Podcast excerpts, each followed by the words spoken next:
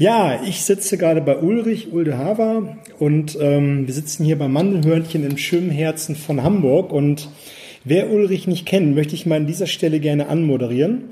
Er macht seit über 25 Jahren nachhaltige Veränderung, war Vorstand und Mitgründer der MPC, einer Finanzdienstleistungsgesellschaft, die er an die Börse führte und war dann unter den 80 größten Unternehmen.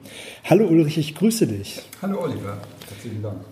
Ja, wir sitzen gerade bei schönen Mandelhörtchen, Espresso und einem Tee hier in deinen Coachingräumen und freue mich, dass es so schön geklappt hat. Und wir waren, oder ich war ja vor ein paar Wochen bei dir auf einem Metaprogramm-Seminar. Das war ein sehr schönes Wochenende, was wir dort verbringen konnten. Und für die Zuhörer, die dich jetzt nicht unbedingt kennen, sag mal bitte ein, zwei Sätze zu dir persönlich, privat, damit wir dich so ein bisschen besser greifen können. Ja, ich bin jetzt mittlerweile 52 Jahre alt, ähm, auch wenn man mir das hoffentlich noch nicht so sehr ansieht.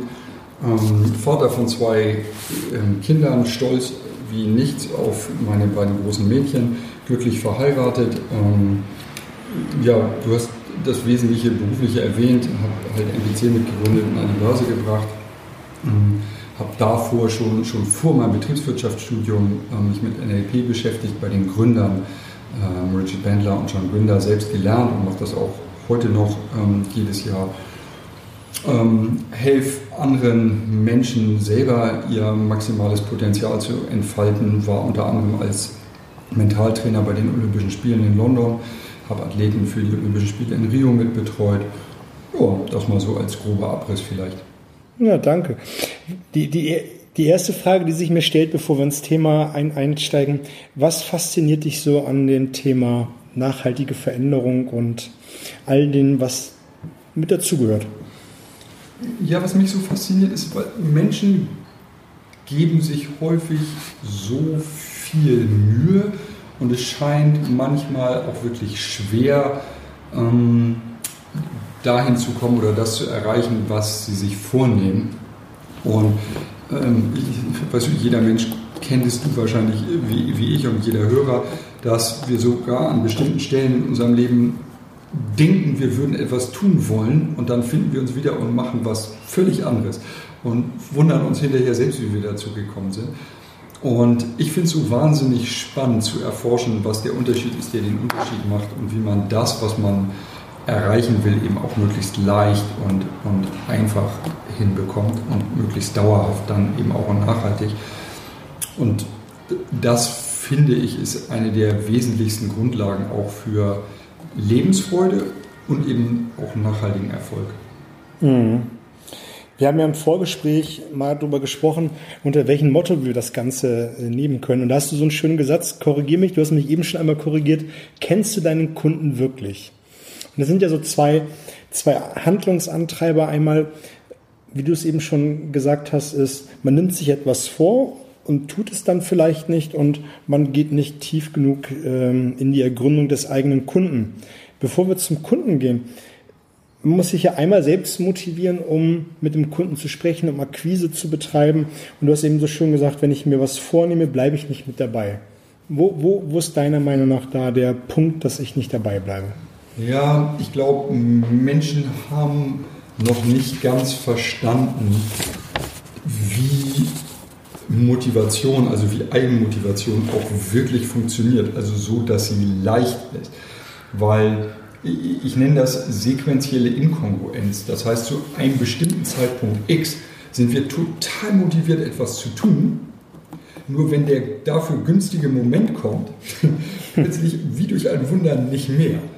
Und statt dann wieder das zu tun, was wir getan haben in dem Moment, als wir super motiviert waren, ähm, verfallen wir dann einfach in irgendein Verhaltensmuster. Und ganz viel, und du kennst dieses Thema äh, Metaprogramme ja gut, hat, hat mit, diesem, mit der Antwort auf die Frage, warum, warum, warum ist dir das wichtig, wo du deine eigene auch Motivationsrichtung, nämlich hinzu auf ein Ergebnis. Und das ist nicht immer ausreichend, weil es gibt viele Leute, weißt du, die liegen morgens im Bett und denken, es wäre so super, jetzt irgendwie 10 Kilometer zu laufen. Und ist so bequem im Bett, dass sich da nochmal auf die andere Seite drehen und weiter pennen. Ähm, das heißt, dieser zweite Teil, nämlich die von Wegmotivation, dieses eine Antwort auf die Frage, warum kann ich hier, wo ich jetzt bin, egal wie bequem es ist, auf keinen Fall bleiben. Ähm, wenn ich darauf keine Antwort habe, komme ich nicht los, weil es egal, wie schön das Ziel da draußen ist, wenn, wenn, es, wenn es in meiner aktuellen Situation und Umgebung gut genug ist, komme ich nicht ins Handeln. Und da darf man sich halt so ein bisschen selbst auch austricksen und, und ich sag mal, sich, sich auch für den Moment, wo man den Antrieb dringend braucht, wirklich, wirklich mal klar machen, warum, warum darf man auf keinen Fall liegen bleiben, sitzen bleiben oder was auch immer.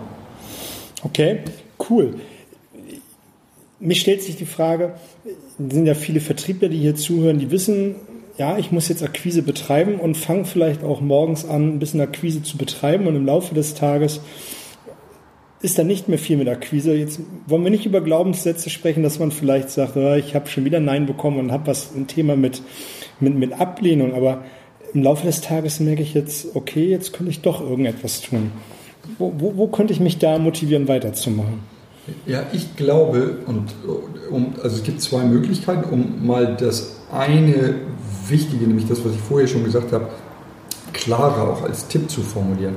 Schreib dir wirklich auf einen Zettel, den du bei dir hast, den du am Arbeitsplatz hast, den du, wenn du, wenn du im Außendienst bist, unterwegs mit dabei hast, schreib dir auf, warum hörst du jetzt nicht auf? Auf keinen Fall. Und auch, warum machst du auf jeden Fall weiter? Und viele Leute haben die eine oder die andere Antwort klar, meistens nur die, warum sollte ich weitermachen. Aber naja, da, wie gesagt, das ist nur die halbe, da, da kommt nur der halbe Antrieb äh, mhm. raus. He heißt also, ich sollte mir zum einen aufschreiben, warum ich Akquise jetzt betreiben soll, warum es gut wäre, vielleicht weil ich dann mir den Urlaub finanzieren kann oder äh, etwas für den Ruhestand getan habe oder auch aufschreiben, was passiert, wenn ich es nicht tue. Ja, genau. Und das dürfst du extra schlimmer machen, als es in Wirklichkeit ist. Weißt du, wir alle wissen, hey, es gibt nichts, was du tun musst. Gerade in einem Land wie Deutschland. Weißt du, du kommst auch so irgendwie über die Runden. Zur Not nimmst du Hartz IV und schläfst unter der Brücke und also leben wirst du schon. Nur, nur wenn du dir klar machst, weißt du, was sagt das über dich selber aus? Was denken andere Leute über dich? Was, wie, was, wie, wie wärst du als Vorbild oder eben gerade nicht Vorbild für deine Kinder und, und, und wenn du jetzt aufgibst? Und wenn du das richtig eklig machst, sodass du sagst, okay, Aufgaben geben ist einfach keine Option. Weißt du, Anthony Robbins hat so schön gesagt, unsere Treiber sind Pain and Pleasure. Und solange, solange es mehr Schmerz bereitet, weiterzumachen, als aufzugeben, mhm. geben wir auf. Aber wenn wir uns das Aufgeben so unangenehm vorstellen, dass egal wie schlecht sich die, das Weitermachen anfühlt, ist immer noch besser als aufhören. Weißt du, dann machst du einfach weiter. Okay. Es ist, es ist, es ist ein cooler Gedankengang, sich das mal einmal wirklich vor Augen zu halten, weil die meisten sich ja einfach nur überlegen, wie schön es wäre, den Zielzustand erreicht zu haben. Verzeihung. Das Mandelhörnchen. Das Mandelhörnchen von eben. Möchtest du noch ein Wasser? Gleich, danke. Ähm, und der zweite Punkt, du hast gesagt, äh, das ist der eine Teil der Wahrheit und der andere Teil? Ja, und der andere Teil ist auch sozusagen loslassen zu können, also loslassen, das Nein verarbeiten und, und sich frei machen davon, dass das irgendwas mit einem selbst zu tun hat, sondern was immer der Kunde dir für Antworten gegeben hat, die du nicht hören wolltest, das ist sein Zustand, sein Leben, sein Denken, seine Welt. Das hat mit dir nichts zu tun, sondern deine Aufgabe ist, wenn du ein gutes Produkt hast, ähm, loszugehen und möglichst viele Menschen davon zu begeistern. Ähm, ich ich, ich sage mal gern, im Vertrieb ist es so, du kannst ja sowieso nur irgendwas verkaufen, von dem du wirklich überzeugt bist. Der erste Schritt ist, begeister dich mal richtig, richtig, richtig für dein Produkt. Und wenn du das klar hast, dass du so begeistert bist, dass, dass du denkst, okay, wenn ich jetzt nicht den nächsten Kunden anrufe, dann ist das möglicherweise strafbar. Ich glaube, es ist 323c Strafgesetzbuch, unterlassene Hilfeleistung. Weißt du, weil, weil wer weiß, wie dringend da draußen, der nächste Kunde, den du anrufen könntest, dein Produkt braucht. Und wenn du, nur weil du gerade keinen Bock hast, weil der letzte Nein gesagt hat oder was auch immer, aufhörst, den nächsten Kunden anzurufen, das ist unterlassene Hilfeleistung. Und sich wirklich frei zu machen von, okay, das Nein hat irgendwas mit mir zu tun oder heißt, das Produkt ist nicht so gut. Das ist doch Quatsch. Und da so, so, eine Art, wie wir im NLP sagen, Reframing hinzukriegen und zu sagen, okay, das Nein bedeutet im Grunde nur, dass ich, dass ich noch motivierter bin, den Nächsten, der das Produkt wirklich braucht, ähm, anzusprechen und anzurufen. Ähm, das ist halt der zweite Teil der Wahrheit. Cool, ich, ich, ich, ich, ich äh, denke gerade über zwei Dinge nach. Zum einen denke ich darüber nach, klar, den sein Leben leben lassen. Manchmal muss man sich nur vorstellen, dieses beschissene Leben will ich nicht haben, was er da gerade hat. Dann fällt mir das gerade umso leichter. Und ich muss gerade auch so ein bisschen schmunzeln. Diese Woche oder der ihr jetzt das hört, in der vergangenen Woche habe ich eine Folge äh, zum Thema Ablehnung gemacht und auch gerade das Thema so beleuchtet, wie du es gerade gesagt hast. Hey, dann, wenn die einen schlechten Tag hat, dann ist das so, dann so what? Die, die andere Sache, auf der ich gerade rumdenke, ist, richtig begeistern. Wenn ich mal so einen Tag habe, das finde ich einen coolen Ansatz, möchte ich mal an dieser Stelle aufgreifen. Wie, wie kann ich mich richtig begeistern? Hast du dazu irgendeine Idee? Jeder hat eine Idee davon, aber. Ja, klar, wir NLPler ähm, wissen ja, ähm, und ich weiß, dass, dass du da auch eine gute Ausbildung hast, sogar, sogar mehrfach gemacht, sogar, ähm, dass das hat auch was damit zu tun, wie ich meine, wir nennen das die Submodalitäten, wie ich die inneren Bilder und, und auch den inneren Sound, mit dem ich über so ein Ding nachdenke, ähm, wirklich groß macht. Wenn ich, wenn ich mir vorstelle, also ein, ein super leuchtendes, farbiges Bild, riesengroß und ein Dolby Surround Sound, in dem, in dem, in dem ich Nikes yeah, Just Do It höre und ich sehe, gucke in die, vor meinem inneren Auge, in die Gesichter meiner zufriedenen Kunden und ähm, sowas. Das ist eine Art, wie ich mich richtig begeistern kann. Das ist schon, Vera Birkenbiel hätte gesagt, vom Gehirnbesitzer zum Gehirnbenutzer werden. Also es hat schon was mit aktivem Denken zu tun. Ähm, also wirklich auch sich die Dinge so ausmalen, wie, wie sie individuell für jeden Einzelnen ist es auch etwas unterschiedlich. Nur wir wissen, dass wenn ich, wenn ich das innere Bild größer mache und heller und farbiger und ein bisschen dichter ran, dann wird es motivierender und ansprechender. Es ist halt ein Unterschied, ob du in Hamburg in die Astor Lounge gehst, halt auch ein riesen Kino, in dem du, weißt du, den, ich weiß nicht was, mega Dolby Surround hast, wo du das Gefühl hast, du lebst in dem Film. Oder ob du das Ding auf deiner Apple Watch guckst. Das macht einfach einen Unterschied. Und das ist, so sind wir, so ist unser Gehirn eben aufgebaut. Ähm, und damit hat Begeisterung halt auch viel zu tun. Also man muss jetzt mal sagen, der jetzt gerade eingeschaltet hat, wir sind in einem Vertriebspodcast und ich sitze mit Ulrich hier zusammen und wir, wir reden jetzt hier ein bisschen über Kino. Ich möchte es nochmal aufgreifen, die Submodalitäten ist ja das, wenn ich mir ein Bild vorstelle, dass ich mir vielleicht auch mal vorstellen kann, das Bild größer zu machen, vielleicht in 3D, vielleicht die Töne, wie du es gerade gesagt hast, in 7.1 und noch das Gefühl mitschwingen lassen, wenn ich mir einfach mein Produkt vorstelle. Und das darf ich an dieser Stelle nicht nur fürs Produkt machen, sondern auch für meine Ziele und auch immer, für was ich mich an dieser Stelle begeistern will. Absolut. Finde ich einfach so cool. Und mich, ich, ich erinnere mich gerade an die Ausbildung zurück, wie, wie du es gerade erzählt hast, wo irgend, ich weiß nicht, der Trainer Chris Mulzer damals auch gesagt hat, ey, wenn du einen Horrorfilm guckst, dann auf, das, auf so einen kleinen Smartphone oder Tablet, das kommt einfach nicht so cool rüber, als wenn du ins Kino gehst und dir das einmal so reinziehst. Und da darf man, wenn man Zielearbeit macht und Zielearbeit für Kunden begeistern oder für Produkte begeistern, dass man sich fünf Minuten, zehn Minuten hinsetzen, um sich einmal dafür zu begeistern. Und das wollen wir ja auch nachher im Verkauf im Kopf der Kunden machen. Also ist was anderes, ob ich sage, was sind 1000 Euro? Oder ob ich sage, wissen Sie was, das sind nur 1000 Euro. Das macht was mit dem unbewusst, weil das geht so schnell. Das Bild im Kopf dauert nur 120 Millisekunden. Aber, aber das Gefühl, was daraus entsteht, das schwingt halt nach. Der Kunde hat das Bild gar nicht wahrgenommen. Aber, aber ich nutze eben auch im Verkauf meine Worte, um die Dinge halt riesengroß zu machen. Oder wenn sie klein. Das ist total cool, was man mit der Sprache allein machen kann. Ja. Und da wollen wir gleich mal so langsam rüberkommen. Ich könnte mich jetzt mit dir hier schon verlieren.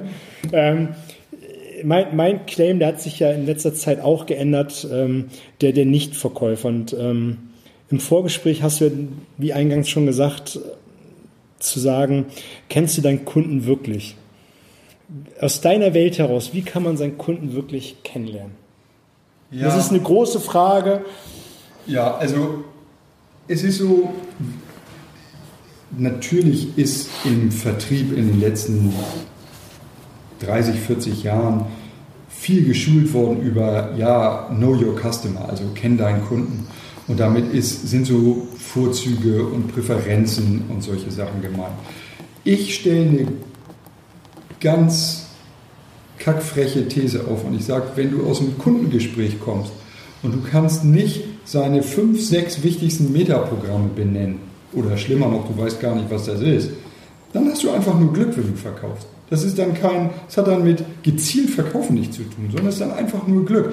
Weil Metaprogramme sind unbewusste Verhaltensmuster, Verhaltensroutinen und Filterprogramme sozusagen im Gehirn, die dafür sorgen, welche Information löst was in jemandem aus.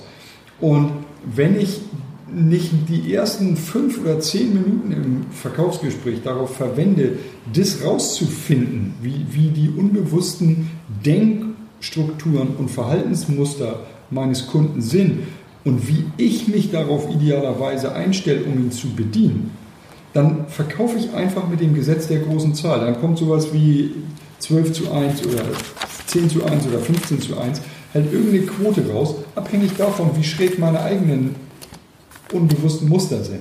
Ähm, weil ich dann eben nur den Leuten verkaufe, die rein zufällig genau auf diese Muster, die ich selber habe, anspringen. Und deswegen sage ich, ja, es ist wichtig, die Kriterien vom Kunden zu kennen beim Produkt und, und, und. Aber das ist nicht Know Your Customer, sondern Know Your Customer ist, verstehe, wie er denkt und was ihn motiviert, weit mehr, als er es dir selber bewusst überhaupt beantworten könnte. Okay, wenn, wenn wir jetzt zum Anfang des Gesprächs zurückkommen, da haben wir ja über hinzu, weg von gesprochen. Das ist ja auch ein Metaprogramm. Ja. Wie, wie erkenne ich es jetzt beim Kunden? Ja, guck, wenn ich, ich, ich habe jetzt einen Kunden und dann sage ich, okay, was ist Ihnen, was ist Ihnen wichtig bei was immer dein Produkt ist, beim Auto, beim Haus, beim you name it, bei einer Versicherung. Was, was, was ist Ihnen, Auto. Was ist Ihnen wichtig bei Ihrem Auto? So, und jetzt sagt er, ja, was weiß ich, die Motorleistung und die, die Sicherheit, meinetwegen. Was weiß ich jetzt? Jetzt weiß ich, okay, die Motorleistung und die Sicherheit sind ihm wichtig. Aber damit kenne ich ja meinen Kunden nicht. Wenn ich frage, okay, warum ist Ihnen die Motorleistung wichtig? Jetzt kriege ich total spannende Antworten. Jetzt sagt er entweder sowas wie, naja, ich will ja nicht dahin schleichen, was eine klare von weg Motivation ist. Den brauche ich nicht ansprechen mit, ja, Freude am Fahren. Weil das ist nicht, worum es dem geht, sondern der will nicht langsam fahren, der will nicht im Problem kriegen, der will nicht zu spät kommen und und und. Oder er sagt sowas wie, naja, ich will halt, mir, mir ist eine starke Motorleistung wichtig, weil ich aus Gefahrensituationen schnell rauskommen will, weil ich meine Ziele schnell erreichen will, weil ich den Fahrspaß liebe, wenn ich richtig Gas gebe und, und, und, und. Das nennen wir alles Hinzu-Motivation. Also die Frage, im Grunde ist da eine Verneinung drin, dann ist mhm. immer von weg. Ich möchte das nicht. Nicht Leute, Leute, was weiß ich, schließen Versicherungen ab, damit sie das Problem jedenfalls später nicht haben. Und egal, guck, wenn, wenn, wenn jemand sagt, okay, was ist Ihnen wichtig bei der Arbeit? Und jemand sagt, ja, das Gehalt. Ja, dann weiß ich, okay, Gehalt ist ihm wichtig. Wenn ich frage, warum ist ihm das wichtig? Dann kann er entweder sagen, ja, damit ich nicht unter der Brücke schlafe, damit ich nicht arm bin, damit ich nicht ende wie meine Eltern. Oder er kann sagen, ja, weil ich Luxus liebe, weil ich reich werden will, weil ich fürs Alter vorsorgen will und, und, und. Das, sind, das ist eine unterschiedliche Motivation. Und viele Verkäufer sind so darauf trainiert, den Menschen nur ein schönes Ergebnisbild zu zeigen. Zu sagen, hier, und das haben sie alles Tolles, wenn sie mein Produkt kaufen. Aber jemand, der primär von weg motiviert ist, den interessiert das null. Sondern dem muss ich sagen, was er alles vermeidet dadurch, dass er dein Produkt kauft. Und das ist jetzt mal eins von 13, 14 relevanten Metaprogrammen, ähm, wo, wo ich darauf achten muss. Mhm.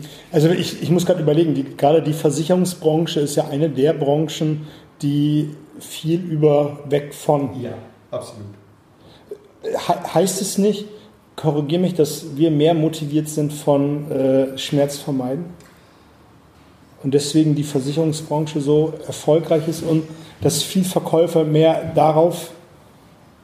Ja, tendenziell kann man sagen, bei den großen Themen sind Menschen in der Masse eher getrieben. Handlungstreiber ist häufiger eine von weg Motivation. Aber es gibt wahnsinnig viele Menschen auch, das darf man nicht vergessen, die sich von Visionen und von Zielen, von Ergebnissen, von dem, was es zu haben gibt, viel mehr erreichen lassen als von der Problemvermeidung. Weil sonst hätten wir noch viel mehr Leute, die im Risikocontrolling und ähm, so, sowas arbeiten wollen würden.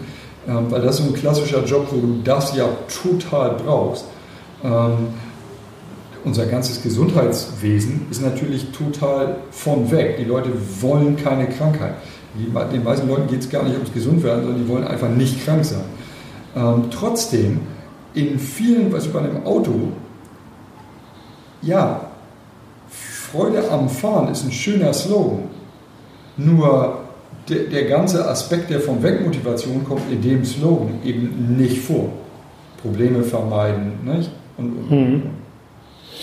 Ja, viele machen ja gerade im Vertrieb den, den Fehler, so möchte ich es mal sagen, ähm, dass sie am Anfang über Freude verkaufen und dann schnell umschwenken über, über Pain das dann machen oder einfach so eine Mischargumentation. Der Fehler ist ja für mich, eher, dass sie sich vorher nicht die ersten Minuten, wie du es eben schon gesagt hast, die ersten fünf bis zehn Minuten die Zeit nehmen, wirklich mal zuzuhören und darauf zu achten. Ja, und das, das Allereinfachste wäre mal, auf der Detailebene zu argumentieren und, und zu sprechen, wie der Kunde. Ähm, das, das ist also ein weiteres Metaprogramm, Detail und global. Ähm, da gibt es eher Verkäufer, die stecken so sehr im Detail und sind so verliebt ins Detail, dass sie das auch jedem präsentieren. Und solche, denen das Detail egal ist und die, die sozusagen auch sich ein Stück weit scheuen, überhaupt die Produktdetails zu sehr drauf zu haben, dass sie jeden mit so einem oberflächlichen Wischiwaschi ähm, abholen. Aber die Kunst liegt ja gerade darin zu erkennen, was ist eigentlich der Detailgrad, den mein Gegenüber braucht, um für sich zu, zu, einer positiven Entscheidung zu kommen und den zu matchen und nicht das zu labern, was mir gerade aus dem Mund kommt. Ich habe mir als Stichwort gerade mal aufgeschrieben, Flexibilität. Ich muss ja der, der Flexiblere sein, um darauf zu reagieren. Im NLP heißt es ja so schön, das flexibelste Element äh, bestimmtes System. Wenn wir jetzt mal einen Schritt zurückgehen und nochmal vor der Frage gehen, wie kann ich mich denn so reframe oder briefen, dass ich sage, hey, ich bin jetzt mal, nimm mich zurück und hör mal zu. Ja, ich glaube, was total hilfreich sein kann, ist, dass du mal so die, ich sag mal, fünf bis zehn relevanten Fragen, aus deren Antworten du sicher die Denkstruktur des anderen ablesen kannst, dass du die auf dem Zettel hast. Weißt du, ein kleines Notizbüchlein und dann fragst du den Kunden, ist es für Sie okay, wenn ich mir ein paar Notizen mache? Und ich habe mir auch schon mal im Vorfeld, ich habe mir, das ist ja ein gutes Zeichen, ne? ich habe mir schon mal im Vorfeld zu unserem Gespräch ein paar Gedanken gemacht, habe auch ein paar Dinge, damit ich Ihnen auch wirklich ähm, nur Sachen anbiete, die auch wirklich in Ihrem Interesse und von Nutzen für Sie sind. Ist das, ist das okay für Sie? Ich meine, welcher Kunde sagt da nein, nee, rede irgendwas und gib mir irgendwas? Sagt ja keiner. Und dann hast du dein Büchlein, weißt du, dein Redbook oder Blackbook oder irgendwas, und, oder ein Notizbüchlein oder auf dem iPhone oder sonst wo und hast deine Fragen und baust die dann nett einfach in die Konversation ein. Und das, das ist ja, das, das sind ja auch alles ganz natürliche und normale Fragen. Ähm, nur, naja, man darf sich halt einmal damit ein bisschen beschäftigen, damit man weiß, okay, was, was brauche ich, was welche Informationen, was will ich wissen. Und ähm, ja, dann geht's los. Dann geht's los. Wenn wir mal in die Fragen einsteigen, jetzt mal nicht in jede dieser sieben Fragen, da Dafür sollten sie nochmal zu dir kommen auf ein äh, Wochenende. So, so, so diese ein, zwei, vielleicht drei Fragen, die man auf jeden Fall mal stellen sollte. Welche, welche wären das? Ja, eine ist, ähm, wie wissen Sie, dass Sie eine gute Entscheidung getroffen haben am Ende? Also Sie, nicht, ich berate Sie jetzt, wie wissen Sie am Ende, dass, dass Sie es tun sollten oder nicht tun sollten? Mhm. Worum es geht, ist ähm, tatsächlich die Frage, wie entscheidet derjenige? Also ist in ihm die, die Quelle von Wissen. Also sagt er einfach, ja, wenn ich ein gutes Gefühl habe, dann kaufe ich. Wir nennen das internal. Ähm, oder sagt er, naja, also da müsste ich dann nochmal ein paar Berichte lesen oder ein paar Analysen oder dann müsste ich mir nochmal Feedback von anderen einholen. Dann weißt du, was derjenige braucht, sind mehr Drittstimmen, die ihm sagen, hey, das ist toll. Das, das ist derjenige, dem du sagst, du, ähm, wir haben bisher 6 Millionen Kunden, die sind alle hochzufrieden. Ich kann Ihnen gerne mal ein paar Referenzen geben ähm, und, und, und. Dem Internalen, der, der für sich selbst ein Gefühl entwickelt, brauche ich oder brauche ich nicht, brauche ich das nicht sagen. Dem brauche ich auch nicht, für den ist so eine Aussage wie, keine Ahnung, 98 Prozent der Fortune 500 Unternehmen benutzen unser Produkt. Völlig irrelevant, weil der sagt, ja gut, aber was wissen die von meinem Business? Also mhm. das ist, also eine, wie kommen Sie zu der Entscheidung, wie wissen Sie, dass das gut oder schlecht ist? Eine total spannende Frage, die meiner Erfahrung nach wenig Verkäufer, die sich damit noch nicht befasst haben, stellen. Aber total relevant. Aber noch, ähm, zeigt mir dann auch, wie ich dann argumentieren und sprechen soll. Absolut. Darum geht es genau. Ist ja auch, wo wir eben schon so ein bisschen daran vorbeigeschliffen äh, sind, ist die Flexibilität, die man an den Tag legt, dass man dann anfängt umzuschwenken in der Argumentation, dass man sagt, Sie wissen ja äh, am besten, wie es funktioniert oder wie du es gerade gesagt hast, 500 äh, Kunden benutzen das Produkt bis jetzt. Bis jetzt. Ja. Ist von der Argumentation eine total andere und auch später von der Präsentation. Ja. Wie man die ganze Zeit dann das Gespräch aufbaut.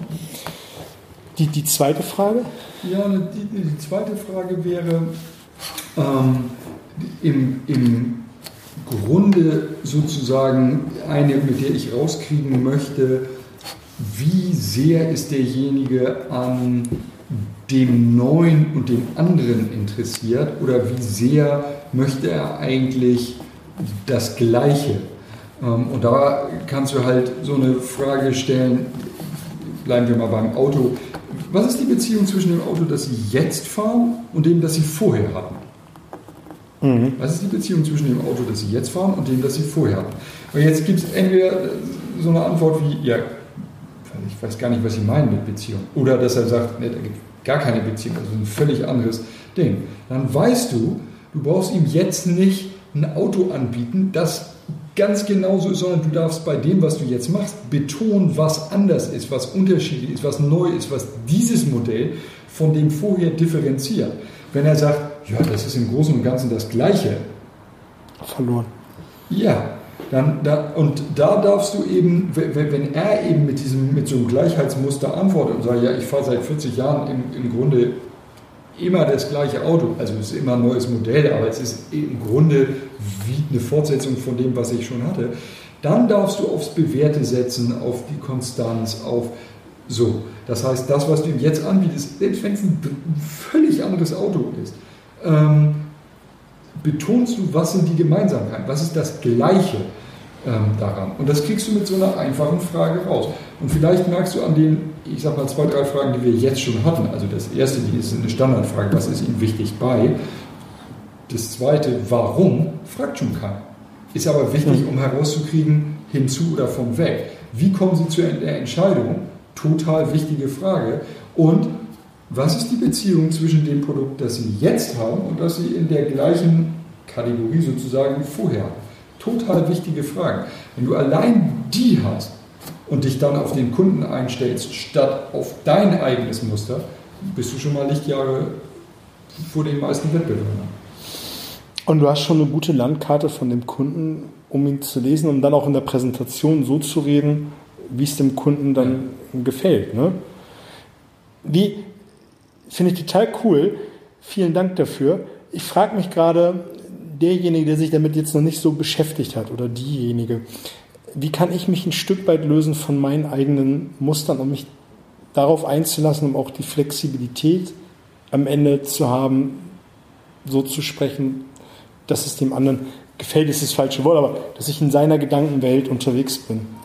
Ja, du, kennst aus dem NLP diesen Begriff Uptime und Downtime. Also bin ich, mache ich mein Fucking in meinem Kopf oder bin ich sozusagen mit meiner ganzen Aufmerksamkeit voll beim anderen? Und ich finde, dass so dieses Suchen von Metaprogrammen über Fragen und dann die Antworten ähm, hören und deuten, kann man das im Grunde sehr schön, weil du bist wirklich, du kannst eine neue Neugier entfalten für deinen Kunden. Mhm. Wenn, wenn du natürlich sagst, ja, so eine Frage, wie entscheiden Sie, kann ich doch nicht stellen. Oder wenn der Kunde sagt, ja, mir, mir ist wichtig, was weiß ich, dass, ähm, dass das Produkt irgendwie sicher ist und nachhaltig, kann ich doch nicht fragen, ja, warum ist Ihnen das sicher? Wenn du die Fragen im Kopf hast, ja, dann wirst du, nicht, wirst, du die, wirst du die richtigen Fragen nicht stellen können.